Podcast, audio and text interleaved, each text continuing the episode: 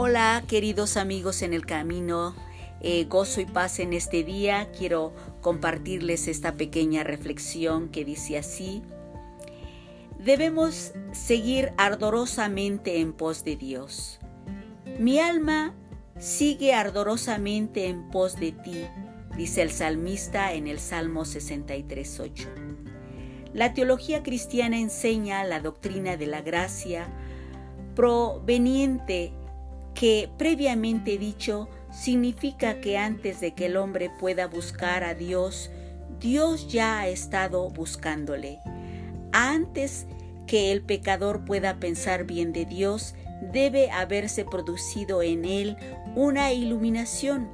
Esta podrá ser imperfecta, sin embargo, el hecho se ha producido y esa es la causa secreta de todos los deseos de todos los deseos, búsqueda y oraciones subsiguientes. Buscamos a Dios porque primero Él nos ha inspirado el deseo de dar con Él. El Señor Jesús dijo, nadie viene al Padre sino por mí. Cabalmente, esa previniente atracción de Dios es lo que nos quita a nosotros todo vestigio de mérito por haber acudido a Él.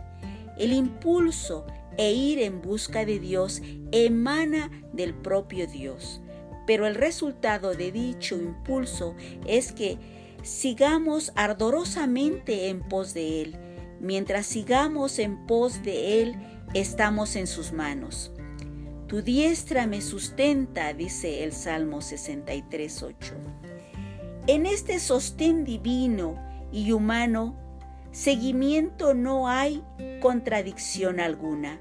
Todo es de Dios, porque como dice von Wegel, Dios siempre es previo. Pero en la práctica, es decir, cuando el hombre responde a la obra que Dios hace previamente, el hombre debe de ir en busca de Dios, debe haber de nuestra parte la recíproca respuesta a la atracción de Dios, si es que queremos disfrutar de la divina presencia. Este estado de ánimo lo tenemos expuesto con ardoroso lenguaje en el Salmo 42, donde dice, como el ciervo brama por las corrientes de las aguas, así clamo por ti, oh Dios, el alma mía. Mi alma tiene sed de Dios, del Dios vivo. ¿Cuándo me postraré y, y me y compareceré delante de Dios? Este es el clamor de lo profundo a lo profundo, y así lo comprenderá el corazón anhelante. Amado amigo, amiga, debemos de buscar con profundo deseo a Dios, así como eh, el salmista lo exclama, donde dice, como el ciervo brama por las corrientes de las aguas, a ti clama por ti, oh Dios el alma mía, mi alma tiene sed de Dios, del Dios vivo.